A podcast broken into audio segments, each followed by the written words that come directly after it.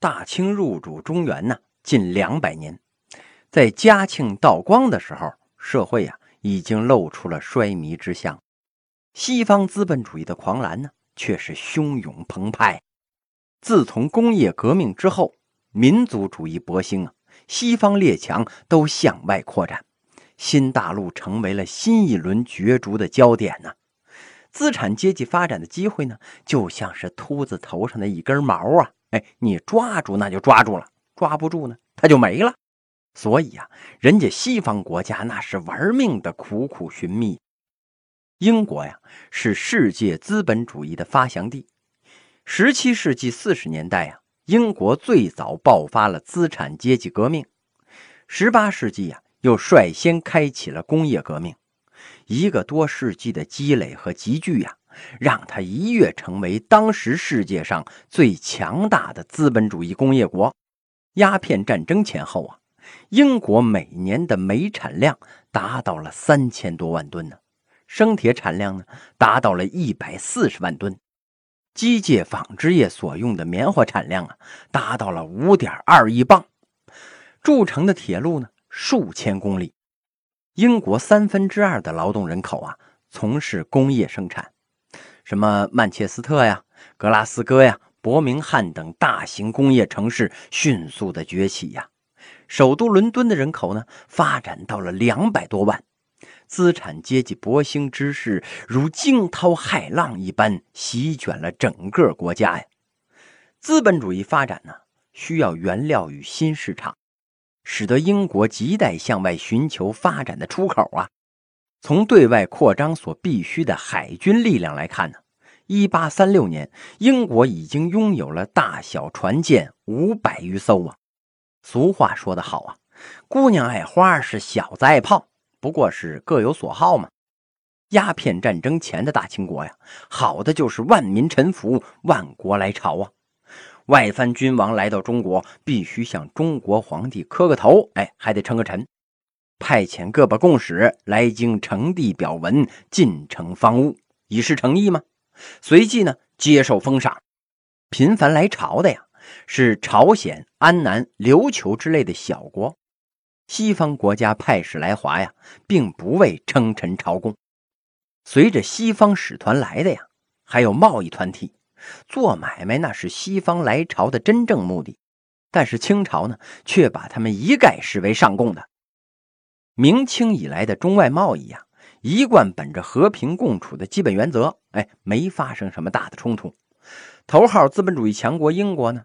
不管他如何强大，跟中国人做的那都是赔钱的买卖，银子进的少，出的多呀，永远处于逆差。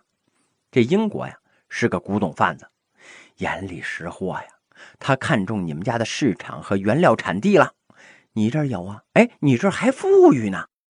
这英国呀，他还是个无赖的贩子，他看上了呢，哎，他就想抢，他要抢啊，哎，他就得打你。为了市场和原料，啥也不管了，打吧！这鸦片战争就此爆发了。中国国内呀，以自然经济、农业文明为主，男耕女织嘛。农业文明啊，最重要的生产资料是土地。当时的中国呀，土地高度集中啊，也就是说呢，土地都被兼并了，大量耕地在贵族和地主的手里啊。皇帝老儿呢是全国最大的地主，据一八一二年呢，也就是嘉庆十七年的统计吧，这个皇帝啊，直接或者间接掌握的土地达到了八十三万顷。乾隆的时候啊，权臣和珅就占田八千余顷啊。道光年间的大官齐善有地二百五十二顷啊。占全国人口绝大多数的农民，只有很少或者是完全没有土地。农民兄弟在地租、赋税、徭役和高利贷的重重盘剥之下，陷入了贫困、破产和流离失所的悲惨境地呀。农民同地主之间的矛盾呢，是当时社会的主要矛盾了。绝对的权力啊，必然带来绝对的腐败。君主专制的中国呀。均被废弛。鸦片战争前夕呀，清朝的八旗兵和露营兵编制上虽然是有八九十万人吧，但是武器落后啊，他的装备水平啊，与清朝早期相比，反而有所退步了。而且呢，军队军务废弛，缺乏训练，军纪败坏，国防力量那是十分的虚弱呀。每年消耗饷银两千万两以上啊，占当时清朝将近半年的财政收入啊。可想而知，这腐败程度已经是难以想象了。当时中国的军事力量啊，是以冷兵器为主，而西方列强呢，已经完全度过了火器时代。当然了，即便是以冷兵器为主啊，如果是勤加操练，在战争当中啊，也不是一点作用发挥不出来的。那个时候的火枪的射速啊，并不比这弓箭快，就是射程呢比弓箭远点但是清军装备不修啊，哎，弓都拉不开了，箭都射到脚面上了，就这个德行啊，给你洋枪那也没用。另外啊，财政亏空，大清怕打仗啊，太花钱了，国库剩不了多少银子呀。中国古代的财政啊，跟今天的不一样，今天的财政呢，国家要编制预算决算，哎，每年呢大概能挣多少钱，要花多少钱。得留两笔钱呢，用于应付突发事件。什么是突发事件呢？一个是自然灾害，你像这个汶川地震那样的，哎，那就是自然灾害。再一个呢，就是战争了。这两笔钱呢，是国家压箱底儿的，完全不能动。古代啊，没有预算决算，完全量入为出啊。一年收入四千万两，支出呢也是四千万两，多一两都没有。如果发生了自然灾害，或者是爆发大的战争呢？国家需要钱，这怎么办呢？嘿，加税呀！明朝为什么灭亡啊？为什么那么多人跟着李自成干呢？就是因为明朝加派了三饷啊！哪三饷啊？也就是辽饷、缴饷、练饷，合称为三饷。这一加三饷，老百姓全跟李自成玩去了。清朝看到了明朝的教训呢。永不加赋，慈悲为怀啊，善待百姓，轻徭薄赋，绝不能再增加赋税了。可是不增加赋税的话，最好什么事儿你都别发生啊！一旦有事儿，那朝廷就完蛋了。拿什么打仗啊？啊，养兵十万，日费千金呢？这财政亏空是一个重要的问题。千疮百孔的中国呀，认识到自己的问题没有呢？哎，没有。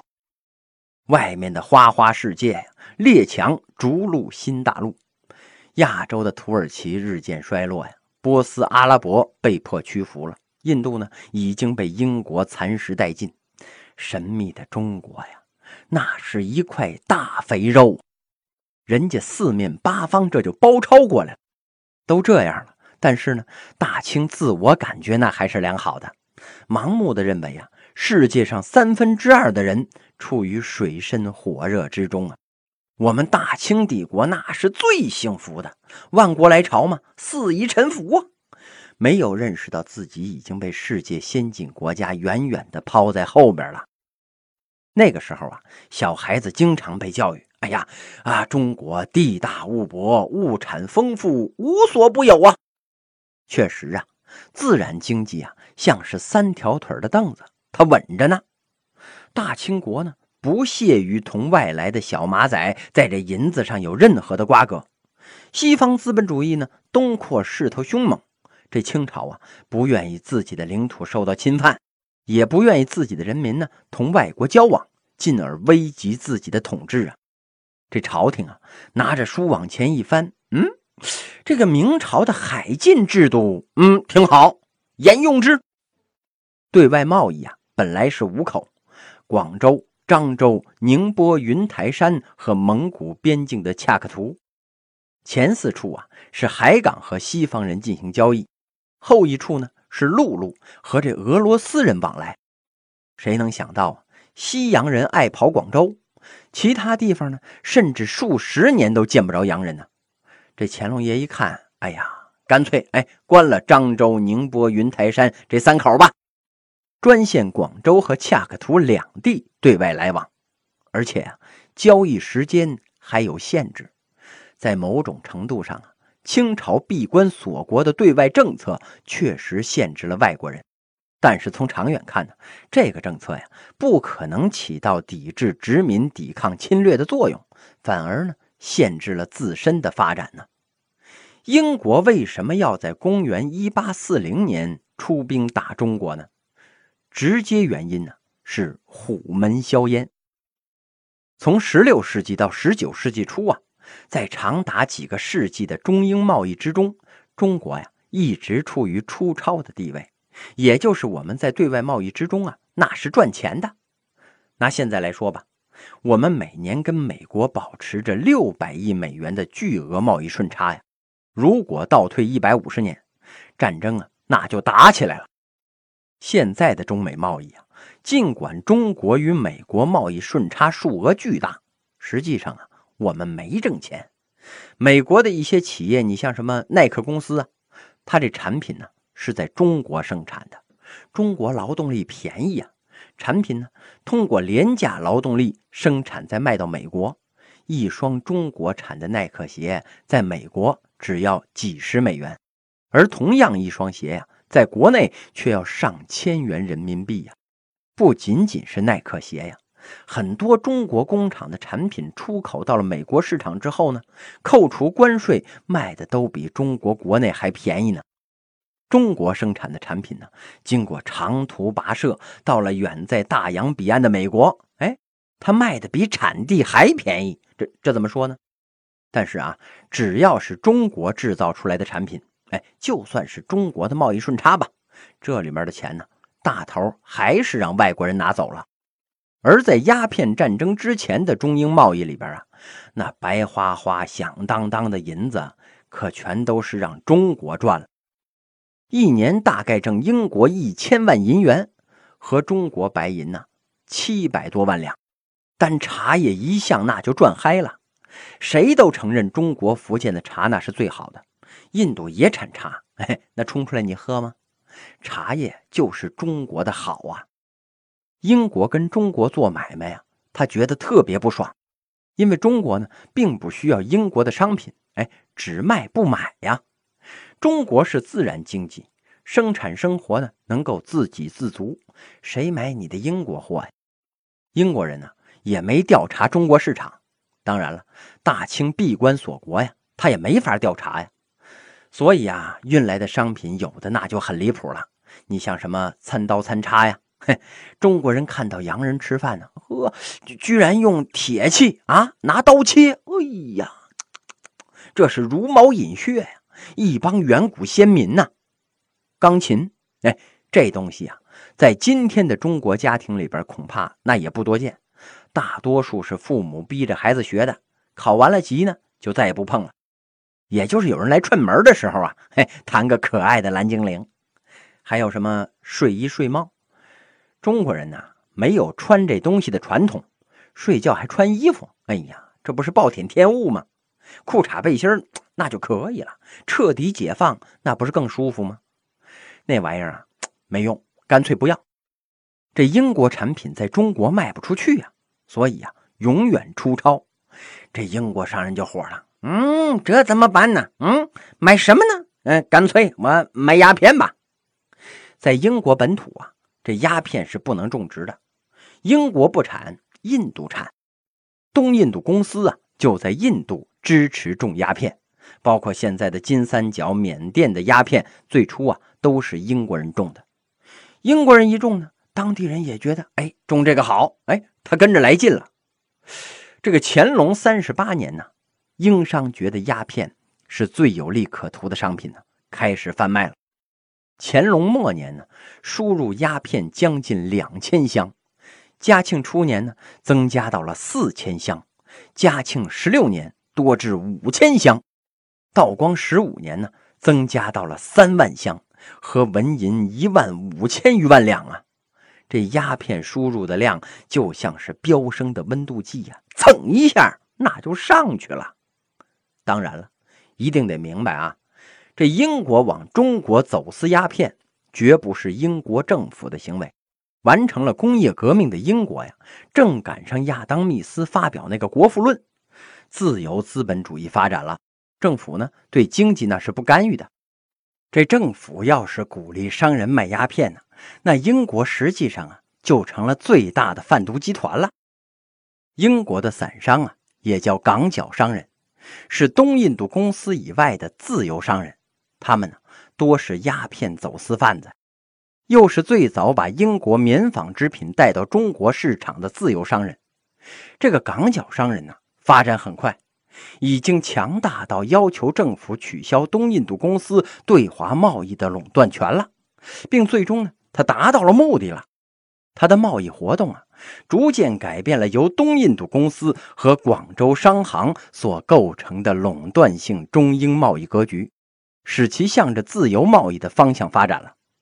在这个鸦片战争之前呢，他们积极的鼓吹对华战争，打开中国的大门，以扩大中英贸易，特别是其中的鸦片贸易呀。他们发现呢，这鸦片很好，很强大，好东西应该大家一起分享啊。如果兄弟喜欢，哎，可以都给你呀。这东西啊，嘿嘿，果然是好啊。鲁迅先生都说过呀，洋人拿鸦片来治病。中国呢，拿鸦片来当饭吃。中国从王爷到尼姑啊，都抽鸦片。宫内的太监也抽。皇帝在宫里边闻见这鸦片烟的香味儿，定睛这么一看呢，嚯，这太监躺在床上吞云吐雾，正抽鸦片呢。英国商人强烈要求打开中国贸易大门的时候，大清帝国被鸦片搅得焦心呐。清政府把重点放在了禁烟上，反正啊，我们用不着英国的东西，哎，谁管你贸易呀？道光十八年，哎，也就是一八三八年吧。鸿胪寺卿黄觉滋建议重治吸食者呀，吸者一年内戒绝，过期不戒，普通人处死，官吏应照常人家等。除治罪外，他的儿孙不准参加科考。高级官员这么一议论呢，哎，二十一人反对，八人赞成。禁烟令啊，压根儿就没什么用。这鸦片走私和烟毒啊，那是屡禁不止啊。抽鸦片那可是高消费呀，当官的抽上了，靠工资那是支应不了的，怎么办呢？就得贪污啊。当兵的抽上了的话，哎，那就麻烦了。该冲锋陷阵的时候，这烟瘾犯了。得躺地上先烧一炮，这仗那还怎么打呀？抽食鸦片的结果呀，是政府的财政收入和军队的战斗力受到了严重的影响。民国的时候啊，有的地方军阀的战斗力很差，士兵呢被称为是双枪兵，一杆步枪，一杆烟枪啊。湖广总督林则徐给皇上的奏折里边说呀：“鸦片流毒于天下。”则危害甚巨，法当从严。若有谢谢视之，是使数十年后，中原既无可御敌之兵，且无可冲饷之银，兴思及此，能无鼓励？这林则徐是说呀，每次想到这儿啊，这大腿就打哆嗦，鼓啊就是腿，力呢就是抖，哎，就是一个劲儿哆嗦呀。你说没银子没兵，哎呀，你这皇上他还干什么劲儿啊？鸦片走私造成了中国的银荒兵弱呀，政权的统治呢基础不稳了，因此这皇上很生气呀。这气坏了的皇上派林则徐为钦差大臣赴广东禁烟。林则徐禁烟呢，这个决心是非常大的。一八三九年三月，林则徐抵达广州之后啊。严正声明：若鸦片一日未绝，本大臣一日不回，誓与此事相始终，断无终止之理。听众朋友们，大家好，我是主播东阳。《天朝史去》这部作品的试听部分呢，到这里就结束了。这部作品呢，一共是一百二十三集，总时长呢将近五十个小时。后续的作品呢，欢迎您到东阳的微信公众号里收听，请您关注东阳的微信公众号“东阳听书”。呃，请注意是“东阳听书”，冬天的冬，太阳的阳，东阳听书，东阳在那里等你。感谢您的支持。